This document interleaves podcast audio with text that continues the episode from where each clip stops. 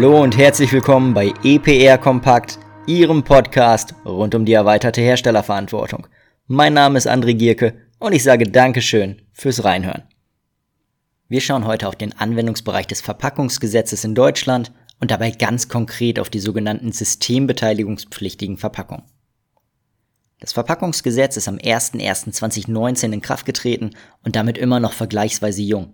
Und ein Ziel des Gesetzes ist es, einheitliche Wettbewerbsbedingungen zu implementieren und vor diesem Hintergrund Regelungen zu verankern, die gewährleisten, dass vergleichbare Verpackungen vergleichbarer Produkte auch hinsichtlich der Systembeteiligungspflicht gleich behandelt werden. Das heißt in Kurzform, Hersteller von gleichen Produkten müssen die gleichen Anforderungen erfüllen. Und genau vor diesem Hintergrund ist eine der wesentlichen Veränderungen des Verpackungsgesetzes im Vergleich zur vorigen Verpackungsverordnung sicherlich im Anwendungsbereich zu betrachten. Der Anwendungsbereich des Verpack-G ist aber ein sehr komplexes Thema und deswegen werden wir hierzu noch weitere Episoden veröffentlichen, in denen es dann zum Beispiel um die Anwendung der Abgrenzungskriterien im Katalog, auf den wir gleich noch zu sprechen kommen werden, oder auch um die Abgrenzung zwischen Transport- und Versandverpackung geht.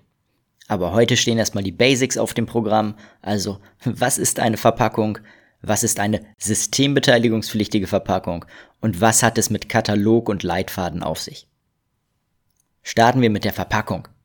Eine Verpackung dient der Aufnahme, dem Schutz, der Handhabung, der Lieferung und oder der Darbietung von Waren. Das heißt, wir haben einen ganz konkreten Warenbezug. Ohne Ware keine Verpackung. Ein leerer Karton stellt dementsprechend gar keine Verpackung dar. Und das bedeutet dann auch, dass egal was Ihnen erzählt wird, Sie keine lizenzierten Verpackungen beziehen können, wenn Sie lediglich leere Kartons einkaufen. Warum erwähne ich das? Naja, ganz einfach, weil ich genau das in der Praxis immer mal wieder höre. Also, dass lizenzierte äh, Verpackungen bezogen werden, obwohl es sich de facto um leere Kartons handelt. Diese Kartons sind in dem Fall aber selber die Ware und sie werden erst dann zur Verpackung, wenn eben etwas darin verpackt wird. Darüber hinaus handelt es sich ebenfalls um keine Verpackung, wenn ein Gegenstand einen integralen Teil des Produktes darstellt. Das ist dann der Fall, wenn der Gegenstand zur Umschließung, Unterstützung oder Konservierung dieses Produktes während der gesamten Lebensdauer benötigt wird und alle Komponenten für die gemeinsame Verwendung, den gemeinsamen Verbrauch oder auch die gemeinsame Entsorgung bestimmt sind.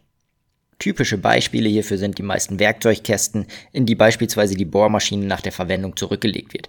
Oder, das ist von Argumentation sicherlich vergleichbar, die Hülle einer DVD. Wir wissen nun also, was überhaupt eine Verpackung ist. Als nächstes schauen wir uns deshalb die sogenannten systembeteiligungspflichtigen Verpackungen an.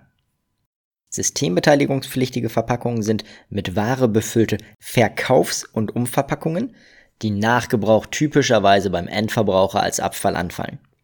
Verkaufsverpackungen sind dabei Verpackungen, die typischerweise dem Endverbraucher als Verkaufseinheit aus Ware und Verpackung angeboten werden.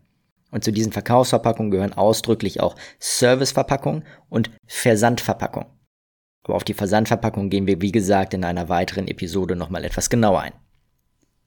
Umverpackungen sind Verpackungen, die eine bestimmte Anzahl von Verkaufseinheiten enthalten und typischerweise dem Endverbraucher zusammen mit den Verkaufseinheiten angeboten werden oder zur Bestückung der Verkaufsregale dienen. Dabei sind Umverpackungen, die dem Endverbraucher typischerweise zusammen mit den Verkaufseinheiten angeboten werden, systembeteiligungspflichtig. Sofern die Umverpackungen lediglich zur Bestückung der Verkaufsregale dienen und typischerweise nicht dem Endverbraucher zusammen mit der Verkaufseinheit angeboten werden, sind sie nicht systembeteiligungspflichtig. Was können wir jetzt schon feststellen? Zwei Begriffe tauchen immer wieder auf.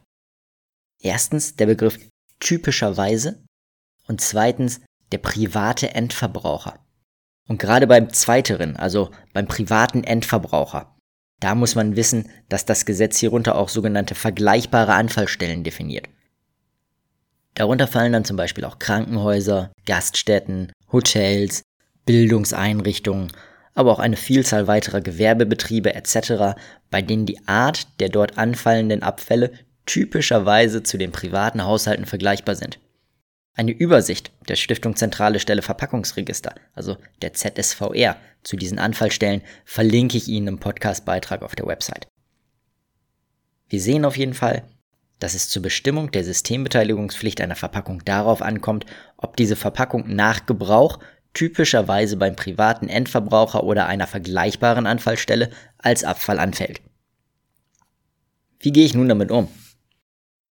Als Hersteller habe ich in der Regel keine Möglichkeit zur Gesamtmarktbetrachtung, um den typischen Anfallort der Verpackungen tatsächlich und sicher zu bestimmen. Und wir haben ja schon besprochen, dass ein Ziel des Gesetzes ist zu gewährleisten, dass vergleichbare Verpackungen vergleichbarer Produkte auch hinsichtlich der Systembeteiligungspflicht gleich behandelt werden. Um da eine sichere Einordnungsentscheidung zu treffen, kann der Hersteller einen Antrag auf Beurteilung der Systembeteiligungspflicht von Verpackungen bei der ZSVR stellen.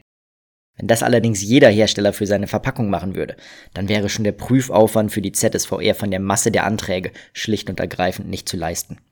Und genau deshalb, also um die Vielzahl erwarteter Einordnungsentscheidungen vorzubereiten und den Herstellern das einzelfallbezogene Antragsverfahren ebenfalls zu ersparen, hat die ZSVR mit dem Katalog systembeteiligungspflichtiger Verpackungen sogenannte normeninterpretierende Verwaltungsvorschriften veröffentlicht. Die Darstellung im Katalog, den ich Ihnen ebenfalls genauso wie den zwingend dazugehörigen Leitfaden verlinken werde, treffen Aussagen darüber, wie die ZSVR voraussichtlich entscheiden wird. Voraussichtlich entscheiden wird, wenn sie einen Antrag auf Einordnung einer Verpackung als systembeteiligungspflichtig oder nicht erhält. Das Tandem aus Leitfaden und Katalog soll den Herstellern bzw. ersten Verkehrbringern also insbesondere für die Einordnung von Verpackungen in Zweifelsfällen als eine sachorientierte Hilfe dienen. Der Katalog ist aber wirklich ein lebendes Dokument. Das heißt, er wird regelmäßig jährlich überprüft, gegebenenfalls angepasst und fehlende Produktgruppen werden nach und nach ergänzt. Das heißt für Sie aber an der Stelle natürlich auch, dass es sich lohnt, hier regelmäßig reinzuschauen. Wie ist mit trotzdem verbleibenden Zweifeln umzugehen?